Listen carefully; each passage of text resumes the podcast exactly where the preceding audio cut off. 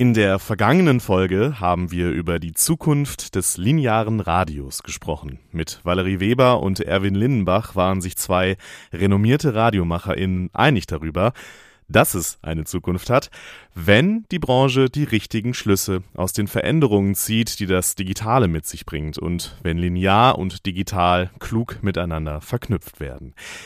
Denn im digitalen Audiobereich, da passiert gerade eine ganze Menge, nicht nur bei den allgegenwärtigen Podcasts, sondern auch bei der Technologie, Social Audio, synthetische Stimmen und, und, und.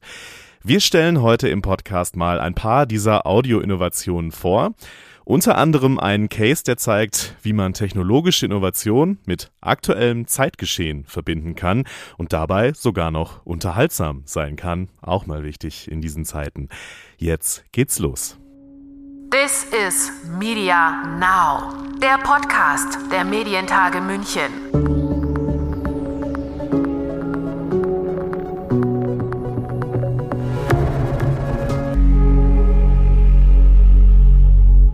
Mein Name ist Lukas Schöne und ich fühlte mich bei den Medientagen München vor einigen Wochen kurz in meine Kindheit in Nordrhein-Westfalen zurückversetzt und das ausgerechnet beim Audio Innovation Pitch. Klingt ja erstmal wenig nach Nostalgie, so ein Innovation Pitch, aber dann kam diese Stimme, die in NRW wohl jeder kennt, der zumindest ab und zu mal Radio hört. Auf der A43 Wuppertal Recklinghausen ist zwischen Recklinghausen, Hochlermark und Kreuzherne die Imschertalbrücke für Fahrzeuge mit zulässigem Gesamtgewicht über 3,5 Tonnen in beiden Richtungen bis ins Jahr 2024 gesperrt. Aber stopp. Klingt irgendwie komisch. Also nicht, dass in NRW mal was für ein paar Jahre gesperrt ist, äh, das ist fast normal. Aber Steffi Neu klang irgendwie anders. Schon nach ihr, aber halt anders.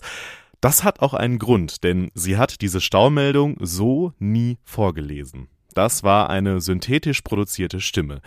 Christina Schamp ist Innovationsmanagerin beim WDR Innovation Hub und erklärt den Hintergrund. Wir haben aus äh, 200 Minuten Radiomitschnitt äh, der WDR 2 Moderatorin Steffi Neu eben äh, ja eine synthetische Stimme von ihr erzeugt und ähm, eigentlich braucht man 15 Stunden dafür für einen idealen ähm, Output und äh, idealerweise ist das dann auch im Studio eingesprochene, vorgegebene Sätze.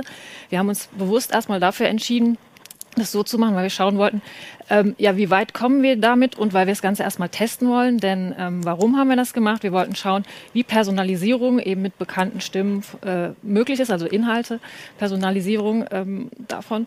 Und ähm, wir haben erstmal einen äh, sehr rudimentären Prototypen ähm, generiert, ähm, der zwei Hauptfunktionen hat, die ich kurz erklären werde. Also man kann jetzt hier zum Beispiel einen eigenen äh, Text eingeben. Hier im Beispiel ist das jetzt äh, eine Staumeldung.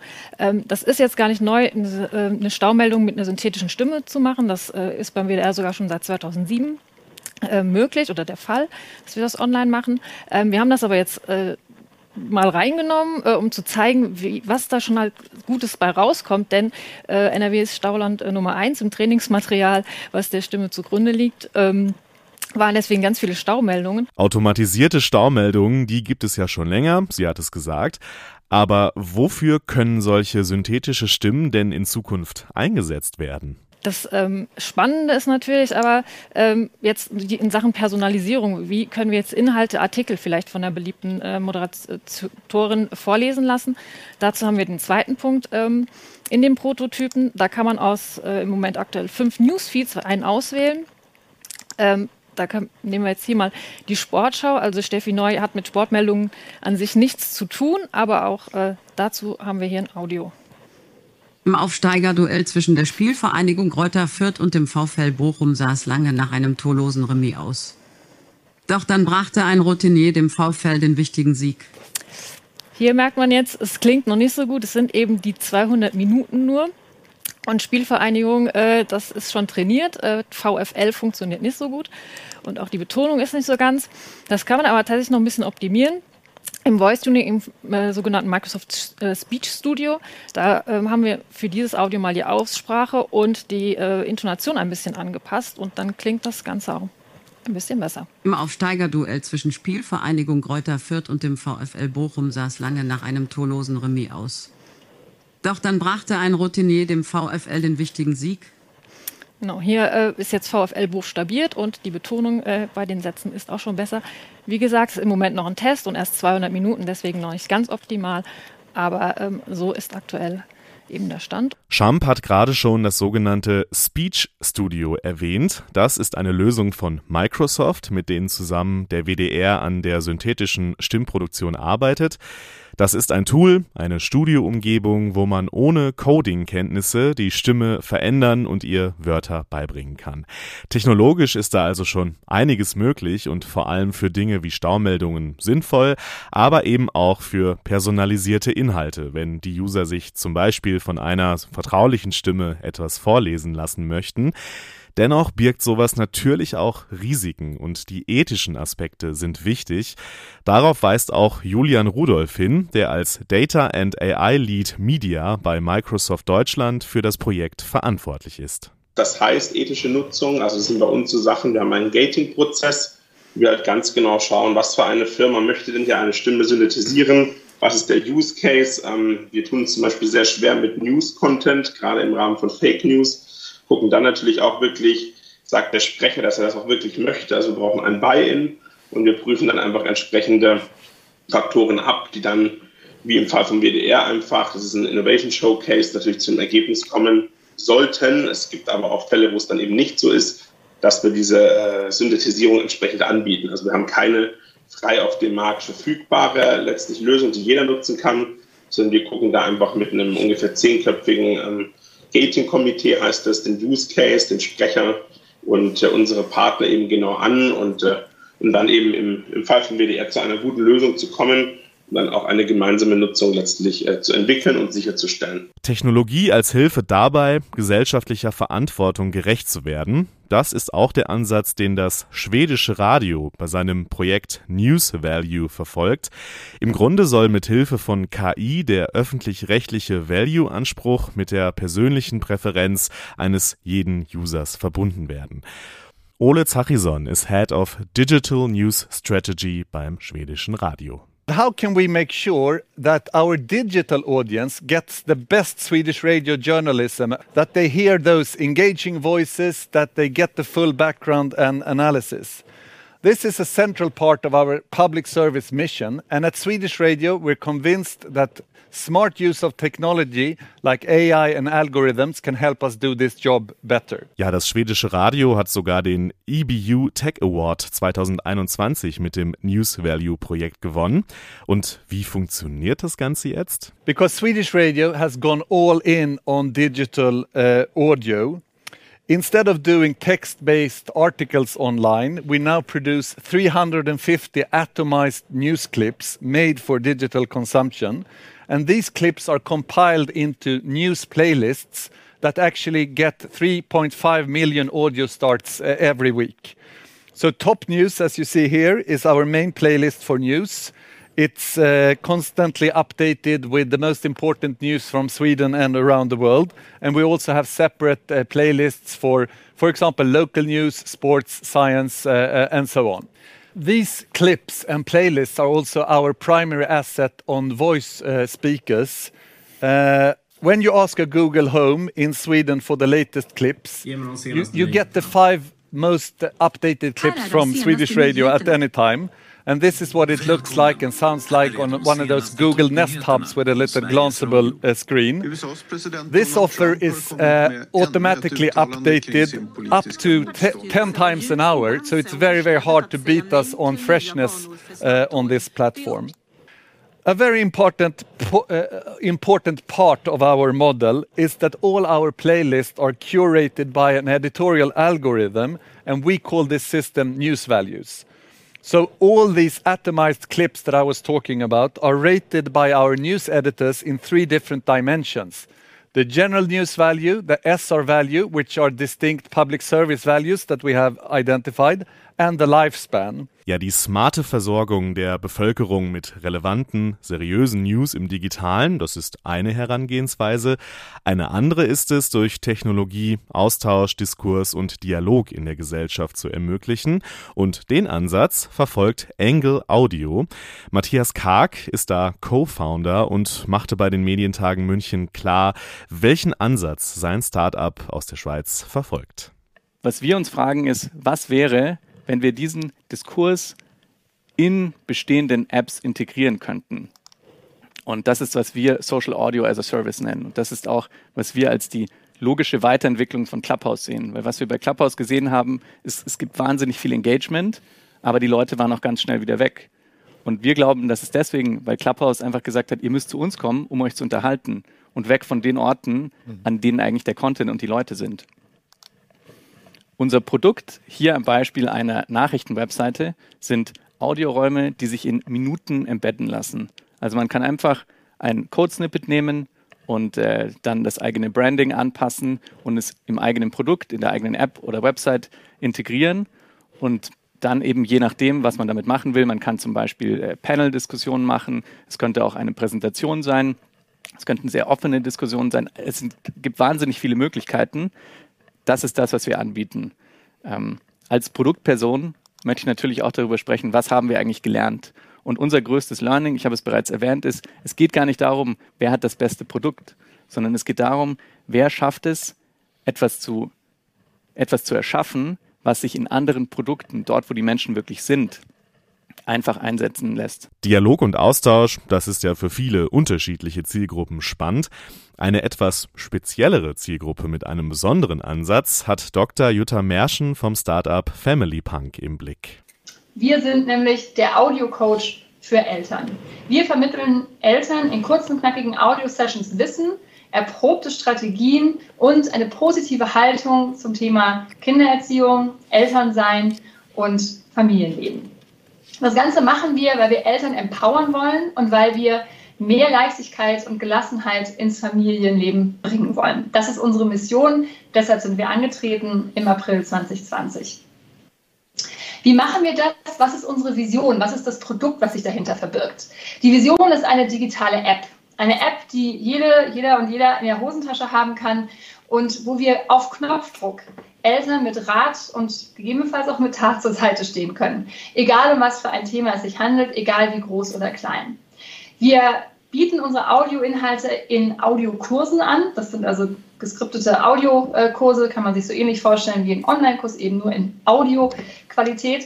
Daneben haben wir auch viele kleine einzelne Sessions zu über 30 Elternthemen für Eltern mit Kindern im Alter von 1 bis 6. Wenn Sie sich jetzt fragen, na ja, brauchen die Eltern von heute das denn? Ja, ist das nicht alles irgendwie Intuition? Und mein Gott, ich glaube, diese Frage hätte man vor Corona sich noch mehr stellen lassen müssen, aber auch heute wird, sie uns immer wieder gestellt. Deshalb fragen wir seit November 2019, also auch schon vor Corona, fragen wir Eltern regelmäßig, wie es ihnen geht. Und die Antwort ist sehr konstant über die letzten zwei Jahre. 75 Prozent der Eltern fühlen sich in ihrem Familienleben herausgefordert. Sie sehen es als eine große Herausforderung an, ihre Kinder großzuziehen und das Ganze auch noch mit Beruf zu vereinbaren. 80 Prozent dieser Eltern suchen sogar aktiv nach Rat, sei es in Büchern, in Podcasts, im Internet oder sogar in Online-Kursen. Das heißt also, das Thema ist da, der Schmerz ist auch da. Und es gibt auch genug Eltern. Wir haben uns natürlich als Startup auf den Markt angeguckt, den wir bedienen. Und wir sehen, dass es über 120 Millionen Familien mit Kindern unter 18 Jahren gibt in der EU und in den USA. And we also plan to offer content in English soon. At the moment it's Germany focused, but we are going to launch in English next year. Wenn wir jetzt mal sehen, dass das ein Bezahlangebot ist, das wir hier anbieten, aktuell verkaufen wir einzelne Kurse, perspektivisch wollen wir eine Mitgliedschaft anbieten, dann verringert sich natürlich diese Zielgruppe. Nichtsdestotrotz glauben wir, dass wir in fünf Jahren Umsätze machen können, jenseits der 30 Millionen Euro. Zielgruppe kennen. Da zeigt sich wieder, wie wichtig das ist. Insgesamt spiegelt sich bei all diesen Audioinnovationen wieder, was ja generell das große Thema bei den Medientagen war und überhaupt für die Branche ist, Relevanz. Und die Audioinnovationen zeigen, wie wichtig innovative Projekte und Formate für Medienschaffende sind, um eben diese Relevanz zu erreichen bzw. zu behalten in der digitalen Welt.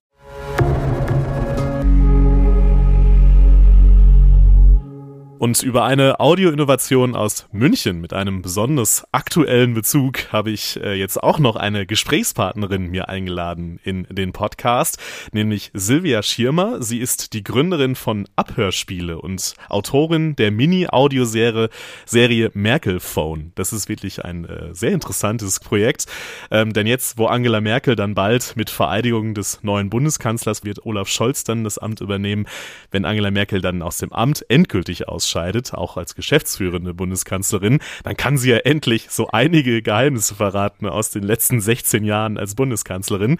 Und darum geht es in dieser natürlich fiktionalen Serie, die Frau Schirmer geschrieben hat. Hallo, Frau Schirmer. Ja, hallo, Herr Schöne. Wunderbar, dass das klappt heute. Sehr gerne. Wir reden jetzt so ein bisschen über Ihre Idee und über die Genese und auch die besondere technische Innovation, die ja hinter der ähm, Audioserie steckt. Aber vielleicht erstmal inhaltlich, weil das ist ja so der Aufhänger ja auch der, der Geschichte Geschichte. Worum geht es denn bei Merkel Phone? Bei Merkel Phone ist die Geschichte, dass Frau Merkel wurde abgeführt und diese Akten, Geheimakten, sind unter dem Aktenordner Merkel Phone damals mhm. durch die Presse gegangen. Und in unserer Fiktion äh, bekommt Frau Merkel jetzt zu ihrem Abschied von dem neuen amerikanischen Präsidenten diese Geheimdaten überreicht nach dem Motto, jetzt äh, schadet es nichts mehr, jetzt kannst du sie haben. Und ähm, ja, Frau Merkel gibt die an ein Kollektiv weiter und sagt, äh, macht jetzt mal schöne Hörspiele draus. Äh, die lieben Mitbürger und äh, Mitbürgerinnen sind eingeladen, das auch abzuhören, was die mhm. NSA gehört hat. Willkommen bei den Abhörspielen. Sie ahnen, worum es hier geht? Um Spionage. Angela Merkel jetzt selbst abhören. Also, da kriegst du ein Geschenk, darfst dich aber nicht zu sehr freuen. Und vor allem darfst du es nicht aufmachen. Das war jetzt die normale Stereomischung. Wir haben es ja auch in 3D-Audio. Setzen Sie die Kopfhörer auf. Bereit? Also, da kriegst du ein Geschenk, darfst dich aber nicht zu sehr freuen. Und vor allem darfst du es nicht aufmachen. Jetzt setz dich doch wenigstens zum Essen hin. Ich hole uns Essigkorn aus der Kacke. Merkels Kanzlerschaft ist Geschichte. Die geheimen Abhördaten aus Merkel Phone werden jetzt veröffentlicht. Frau Merkel packt für ihre Reise nach Davos für diese Wirtschaftssummit. Also sehr, sehr, sehr schöne Idee auf jeden Fall. Äh, wenn wir vielleicht äh, einmal einen Schritt noch zurückgehen sozusagen und kurz äh, ein bisschen mehr über Sie erfahren. Ähm, wie kommen Sie darauf, so eine Geschichte zu schreiben und daraus dann auch so ein Audio-Hörspiel äh, zu machen? Ja, also ich bin Filmemacherin mhm. und äh, äh, da, da, Dazu gehört eine Drehbuchautorin, eine Produzentin und eine Regisseurin. Also das ist so Personalunion.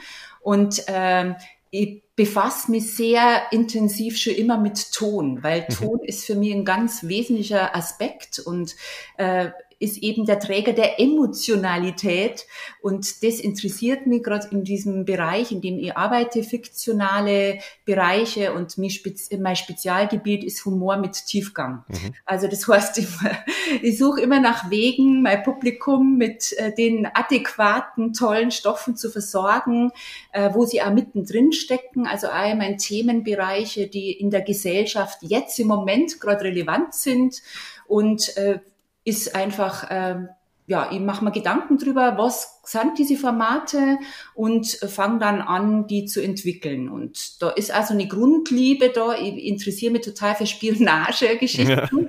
Ja. Und äh, es gibt dann eben so Impulse. Ich war auf einer tollen Ausstellung, die, die hieß Nachts schlafen die Spione. Mhm. Die wurde hier im, bei der Bayerischen Versicherungskammer gezeigt. Da hat äh, ein wunderbarer Fotograf hat beim BND in Pullach Fotos gemacht, einen Tag nach deren Auszug. Und äh, das war für mich so, so ein klarer Impuls, und so, äh, wo, wo klar war, in, diesem, in dieser Welt möchte ich gern was machen. Und dann kamen eben langsam diese Ideen dazu, dass wir sagen, okay, äh, Abhören interessiert uns total, weil wir wollen unser Publikum mit diesen Formaten einfach in Bereiche bringen, wo sie sonst nicht für reinhören können und wo sie Grenzen überschreiten können mit uns gemeinsam und da auch den Spaß äh, drin finden. Ja. Ähm, und ähm, ja, und dann äh, baut sich das auf langsam. Also von der Idee dann äh, ja, über viele, viele Gespräche und das konnte ich nachher dann vielleicht nur. Genau, das, das wäre tatsächlich die nächste Frage äh, direkt, weil das äh, hatten Sie ja im Vorgespräch äh, mir ja auch äh, erzählt schon. Also, dass natürlich einmal die Leidenschaft für Audio und auch für den Inhalt äh, da zusammenkam, aber Sie entwickeln ihren Content ja nicht nur aufgrund ihrer äh, Interessen und ihrer Leidenschaften, sondern sie äh, haben also entwickeln das ja quasi mit dem Publikum zusammen. Meine Projekte gehe immer grundsätzlich so an, dass ich Interviewreihen starte. Mhm. Also überlege mal ganz konkrete Fragen und äh, dann suche ich mir Leute verschiedenster Klientel, also auch weiblich, männlich, unterschiedlichen Alters, also schon, äh, schon natürlich immer ein bisschen auf das zielgerichtete Publikum hin ausgewählt. Und äh, ich treffe sie einfach oder ich telefoniere mit ihnen und gehe mit einer wirklich die Fragen durchschreibe mit. Mhm. Und äh, in diesen Gesprächen, das ist äh, meine Quelle, erfahre ich ganz viel über eben, was sie für Medien derzeit nutzen, was, was sie besonders gern haben, was einer eben fehlt. Und ich habe ja viele, viele Jahre eben mir mit äh, Film und Bild beschäftigt. Und äh, es kam aber für mich der Moment, äh, wo ich das Gefühl gehabt habe, äh, das Publikum hat jetzt einfach die Tendenz äh, für, fürs Hören jetzt entwickelt das gerade total extrem weil einfach die Arbeit so viel mit Sehen zu tun hat. Mhm. Also die Menschen sitzen vor dem Computer, am ganzen Tag müssen die Augen was tun und es hat eigentlich angefangen, also das Projekt richtig äh, vorbereiten durch seit 2017 ungefähr. Okay. Und äh, da, da waren bereits diese Interviews, wo ich mitgekriegt habe, die Menschen äh, sehnen sich am Abend nach einer tollen äh, Audiounterhaltung oder es gibt ja also diesen Unterhaltungsaspekt, der, der Ihnen sehr am Herzen liegt. Und das andere ist auch der Informationsaspekt, wo man sagt, also ich komme über Audio natürlich super äh, Informationen holen, Inhalte holen, äh, die ich auch mobil einfach mitkriege und wo ich aus dieser äh, Fessel vom Monitor sitzen zu müssen. Also so wurde das auch schon ziemlich drastisch beschrieben, äh, dass ich davon befreit werde. Mhm. Und äh, das war für mich eben also ein totaler Anstoß, dass ich jetzt das, was ich äh, gut kann, nämlich mir Fiktion einfallen zu lassen und dann auf so ein Bedürfnis auch wirklich zuschreiben, dass ich mir dem widme. Das habe ich jetzt mit Merkel von zum ersten Mal jetzt hier gemacht und, und freue mich immer wieder dran. Wenn es, ähm, also Sie kommen ja vom Film, das hatten Sie ja, hatten Sie ja gesagt. Äh, was ist, also wenn man jetzt ein Drehbuch für einen Film schreibt und jetzt haben Sie äh, so ein Skript, ein Drehbuch äh, für eine Audiogeschichte geschrieben. Was ist die besondere Herausforderung bei einer Audiogeschichte? Was würden Sie sagen? Ja, also äh, es ist vielleicht auf meiner, äh, in meiner Richtung ein bisschen speziell, denn ich nehme äh, die ganzen Hörspiele auf wie ein Film. Mhm. Das heißt, wir nehmen nur in laufender Inszenierung auf mit Schauspielern. Das heißt, ich, äh, wie beim Film auch, auch. Ich suche mir einen Hörort aus und äh, überlege mir genau, welche Geräusche sind in diesem Raum möglich. Also wie klingt der Boden, welche Schuhe mhm. zieht man auf. Also das ist jetzt zum Beispiel das, was man vielleicht ein bisschen anders macht beim Film würde man dann eher sagen, wir kleben mal die Schuhe ab, damit ja Karton herkommt und machen das hinterher dann extra und so. Äh, also mein Anliegen war jetzt für diese Hörspiele also eine äh, also auch die Produktionsform gleichzeitig zu entwickeln, um das äh, unter Beweis zu stellen oder einfach zu erarbeiten. Schaffe ich das tatsächlich, dass ich Hörstücke, die, also bei uns haben die einzelnen Folgen jetzt fertig geschnitten 14 Minuten, und ich habe jetzt aber teilweise, also in der Aufnahme, zwei Folgen an einem Tag aufgenommen. Also da muss man schon ganz schön ja. stringent sein und natürlich vorher viel Proben haben mit den Schauspielern, mit denen ich eben genau diese Dinge einübe, dass ich sage, schaut, ihr sagt hier den Satz, aber jedes Aufstehen, jeder Seufzer, jeder Atmer, jedes sich wieder hinplumpsen lassen, jedes Messer in die Hand nehmen, um sich ein Brot zu schmieren, mhm. ist ja immer kombiniert kombiniert mit einer emotionalen Botschaft eben. Also genau wie ich das mache. Das ist, äh, also das ist jetzt der Unterschied vielleicht, dass ich da sehr detail äh, genau an die Kombi rangehe, wie spiele ich und wie ist meine emotionale Haltung eben zu hören, in Form von dem, wie ich mich bewege. Mhm. Weil wenn ich ein Bild habe, dann mache ich das über die Mimik, über die Bewegung, über die Haltung. Also das erzählt ja wahnsinnig viel, wie ein Schauspieler steht zum Beispiel, wie er geht. Und das ist jetzt ähm, eben der Fokus drauf, dass ich sage, okay, ich weiß, was ich damit erzählen will und wie kann ich das hörbar machen. Hm. Das ist eigentlich der Unterschied. Sonst schreibe ich so runter wie beim Drehbuch auch. Total, total spannend, äh, diese Aufnahmesituation mir für ein Hörspiel vorzustellen. Äh, also auch als besondere Herausforderung, wirklich sehr spannender Einblick, finde ich. Ähm, Sie haben, nutzen ja jetzt für dieses Hörspiel für Merkelphone eine besondere Technologie. Ähm, das sogenannte Head-Tracking äh, nennt sich das. Ähm, wie funktioniert das denn? Was ist das? Ähm, erzählen Sie mal, warum arbeiten Sie äh, mit, mit diesem, ja, innovativen, mit dieser innovativen Technologie? Also im Moment sind wir in der Entwicklung dieses Formates mit Head-Tracking. Wir haben eine erste Prototyp-App jetzt halt schon mal programmieren lassen. Wir machen unsere Tests derzeit, um einfach äh, festzustellen, ob das jetzt der Bereich ist, an dem wir weiter dranbleiben wollen. Und wir sind so weit, dass wir diese Frage definitiv mit Ja mhm. beantworten können. Sehr gut. Äh, wir werden da dranbleiben und äh, die Geschichten auch weiterhin genau jetzt, das ist die nächste Dimension, äh, dafür weiterentwickeln und immer gucken, was brauche ich jetzt äh, in der Aufnahmetechnik exakt dafür. Also äh, wir stecken mittendrin. Wir nehmen derzeit mit ungefähr acht verschiedenen Mikrofonen auf. Wir machen einen Raumton, also ähm, binaural äh, 3D-Tonaufnahme und eine entsprechende Mischung. Und ich arbeite sehr genau äh, jetzt halt daran, dass äh, die Bewegungen eben deutlich spürbar sind. Im Moment können Sie das in unserer 3D-Stereo-Abmischung auch schon hören. Also das ist ein toller Effekt äh, dass man eben genau das Gefühl hat, ja, okay, der Joachim Sauer, der Ehemann, geht mhm. jetzt hinter der Frau Merkel durch und der taucht da drüben auf und ich höre, ich verfolge genau, wo sie sich bewegen, was sie wo tun. Und das macht mir besondere Freude. Also dieses, äh, das weckt an meine Sinne, weil ich genau wissen will, äh, wo, wo sind sie gerade, was tun sie. Also das ist für mich der, der große, der große Lohn meiner Arbeit, wenn ich sehe, wie jemand mit dem Kopfhörer unsere Hörspiele hört. Das ist eigentlich mein Lieblingsbild. Sehr gut, und dann so, so mitgeht die ganze mitgeht Zeit. Ja, und, ja. und einfach diese, diese Gespanntheit, diese mhm. Neugierde hat. Also das finde ich toll, dass das äh, wunderbar funktioniert. Und mit dem Head-Tracking arbeiten wir dran. Also da braucht man einen speziellen ähm, Kopfhörer dafür und äh, eben auch unsere App, dass wenn jetzt halt mit diesen Kopfhörern der Kopf sich bewegt, dass dann dementsprechend der Ton sich auch noch um den äh, Hörer, um den Abhörer dreht. Und der Effekt, wir haben mit mehreren Testpersonen das jetzt auch schon probiert, ähm, der ist super. Äh, und zwar, man hat wirklich das Gefühl, man schleicht unsichtbar zwischen denen hindurch. Also ja. das ist eine, ein einzigartiges Hörerlebnis, das kannte ich in der Weise vorher nicht. Und äh, das ist ja das, was, was ich also toll finde bei dem Projekt jetzt, dass diese wunderbare Technik, die jetzt sehr auf dem Vormarsch ist, und auch in, also ich, ich kann vielleicht ja noch nur erzählen, in anderen Bereichen, es wird sehr viel für Film da investiert. Mhm. In der Richtung für Hörspiel ist es jetzt noch nicht so äh, publik, aber ähm, es ist auf jeden Fall eine Bewegung da für diesen bewegten Ton.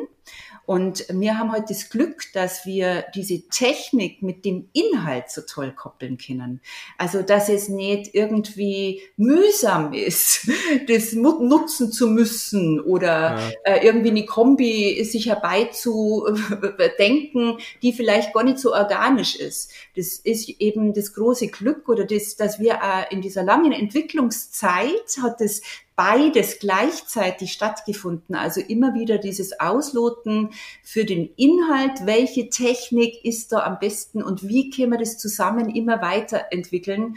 Und jetzt sind wir an so einem Punkt, wo wir das Gefühl haben, wow, jetzt haben wir wirklich was ganz was Tolles geschaffen. Also nicht Technologie irgendwie nur um der Technologie willen, sondern wirklich auch immer mitdenken, passt es zum Content, geht es irgendwie zusammen, äh, die Nutzungssituation auch vielleicht äh, mit der Technologie verbinden, den Content mit der Technologie verbinden.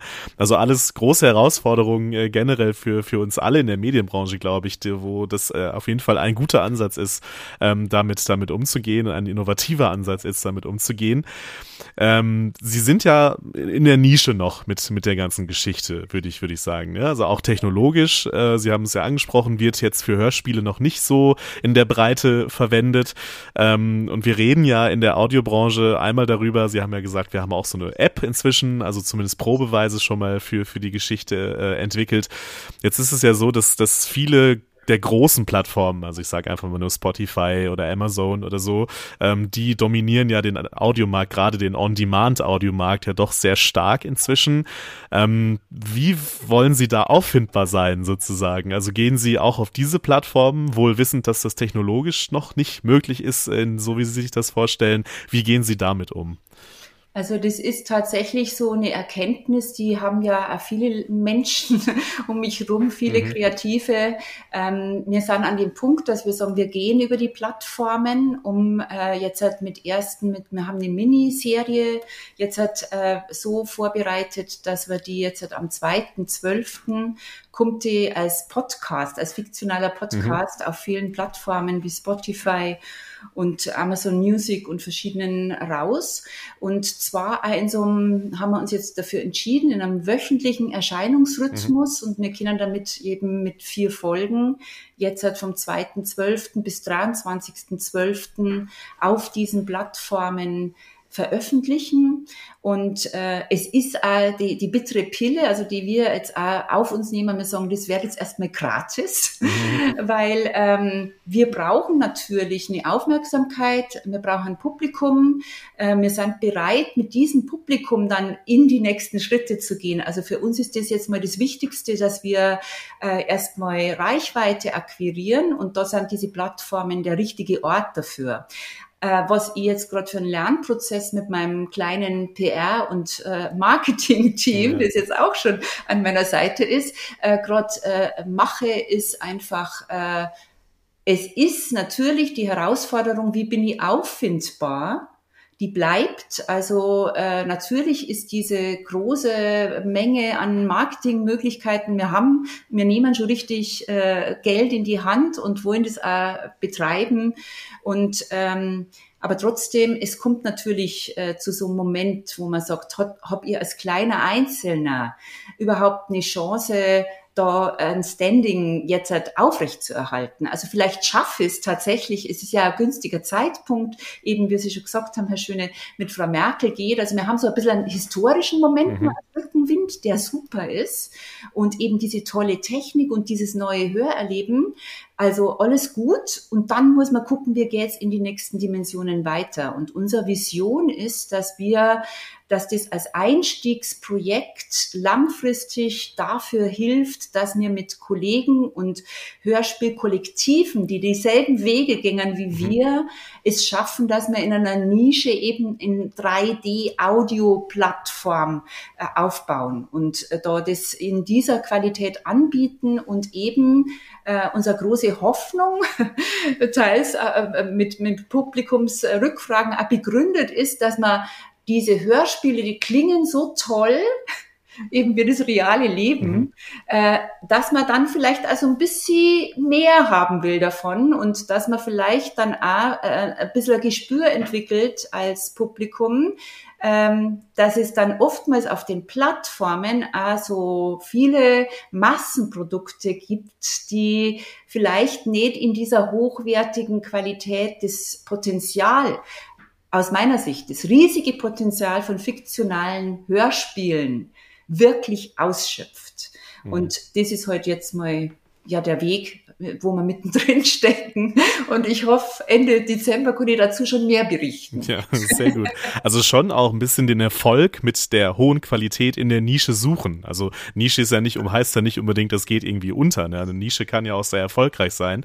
Und ich glaube, dass, was Sie jetzt gerade beschrieben haben, auch, dass man Kooperationen eingeht äh, mit, mit Menschen, die ähnlich arbeiten wollen, äh, die ähnliche Geschichten und ähnliche Stoffe äh, irgendwie bearbeiten, dass man so den Weg findet, halt eine erfolgreiche Nische halt aufzubauen, ne? wo man auch dann wirklich sein Publikum hat und auch begeistert und binden kann. Ich glaube, das ist ein ganz, ganz guter Weg, gerade auch wenn man die Mechanismen des Digitalen, wo wir ja sowieso das typische Massen äh, Medium ja gar nicht mehr so, so richtig haben bei der Fragmentierung der Zielgruppen, der Plattformen und so weiter.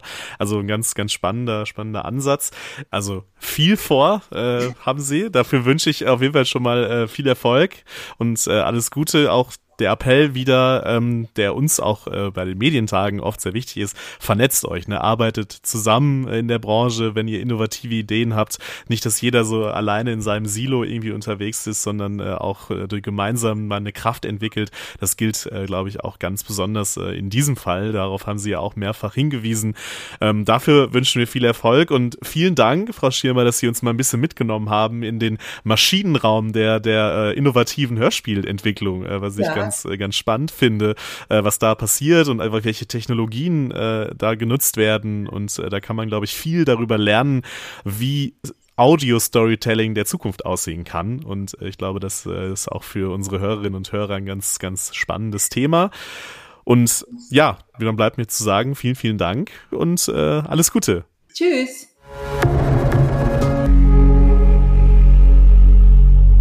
Das war der kleine Ausflug in die Welt der Audioinnovationen des Jahres 2021. Eine Rolle spielt natürlich auch künstliche Intelligenz. Wir haben es gehört beim schwedischen Radio und auch beim WDR mit der synthetischen Stimmproduktion. Generell ist das Thema Machine Learning ja ein großes Thema, gesellschaftlich und für die Medienbranche auch im Speziellen. Denn an so einem Beispiel wie synthetischer Medienproduktion lässt sich ja schon ganz gut eine Diskussion aufzeigen, die es in dem ganzen Bereich der künstlichen Intelligenz gibt. Haben Maschinen ein Bewusstsein? Und wenn ja, wie sieht das aus? Wer definiert das? Das sind Fragen, denen Professor Ralf Otte ein Buch gewidmet hat, über das wir bei den Medientagen München mit ihm gesprochen haben. Man muss erst mal klären, was Bewusstsein ist. Also wenn jetzt jemand kommt und sagt, ich baue Bewusstsein in eine Maschine ein, dann, wird er, dann sagt zum Beispiel ein Psychologe, das kannst du gar nicht. Weißt du, wie kompliziert Bewusstsein ist? Weißt du, was wir für große Definitionen haben? Wenn Sie bei Wikipedia nach, also nach Bewusstsein suchen und dann finden Sie Definitionen, das, das sagen Sie, ja, was ist jetzt gerade Bewusstsein? Und wir Ingenieure gehen einen anderen Weg. Wir suchen eben eine minimale Definition. Also was, ist, was sind die minimalsten Eigenschaften, die ein bewusstes System haben muss? Ja, das muss ja gar nicht selbstbewusst sein. Das, wäre, das wären ja maximale Eigenschaften. Und wenn man darüber nachdenkt und länger daran, daran arbeitet, das machen wir seit ungefähr zehn Jahren, dann stellt man fest, das ist die Wahrnehmung. Also bewusste Wahrnehmung der Umgebung. Das ist die rudimentärste Form von Bewusstsein. Wenn Sie also nichts wahrnehmen würden, wenn Sie gar nicht die Möglichkeit also zu sehen, zu hören, zu riechen, zu schmecken, dann, dann würde man sagen, das ist die Stufe der heutigen KI, die nimmt nichts wahr, aber wir wollen Systeme bauen, die wahrnehmen können. Und wie macht man das? Dann stellt man fest, dass man das mit der heutigen KI, die auf Software basiert, auf Digitalcomputern basiert, nicht machen kann. Man muss neuartige Computer bauen und die gibt es. Neuromorphe Computer, die gibt es seit fünf Jahren. Ähm, die ist eine neue Entwicklung. Die meisten kriegen davon nichts mit. Aber diese Systeme gibt es und die können wir benutzen, um darauf bewusste Systeme zu bauen. Aber bitte, diese Systeme ja, sind kein Menschen. Das sind, die haben kein Menschenbewusstsein. Die haben auch kein Tierbewusstsein. Die haben Maschinenbewusstsein. Was können sie? Sie können ihre Umgebung wahrnehmen. Immerhin. Wir würden dann also Roboter bekommen, die gucken können. Wir bekommen Autos. Mein Lieblingsspruch ist Autos, die nach draußen schauen. Das sind dann Autos, die können ihre Umgebung wahrnehmen. Die können dann tatsächlich mal autonom fahren. Die jetzigen nie, werden nie autonom fahren. Das ist sozusagen die neue Stufe und deswegen steht das auch im Untertitel. Und das nächste ist, wollen wir das eigentlich? Ja, und auch dieser Frage geht Otte in seinem Buch nach. Das lohnt sich wirklich zu lesen. Also, der heutige Buchtipp Maschinenbewusstsein, die neue Stufe ohne Rücksicht auf Verluste von Professor Ralf Otte. Das war's von mir an dieser Stelle. Macht's gut, bleibt gesund und bis zum nächsten Mal. This is Media Now, der Podcast der Medientage München.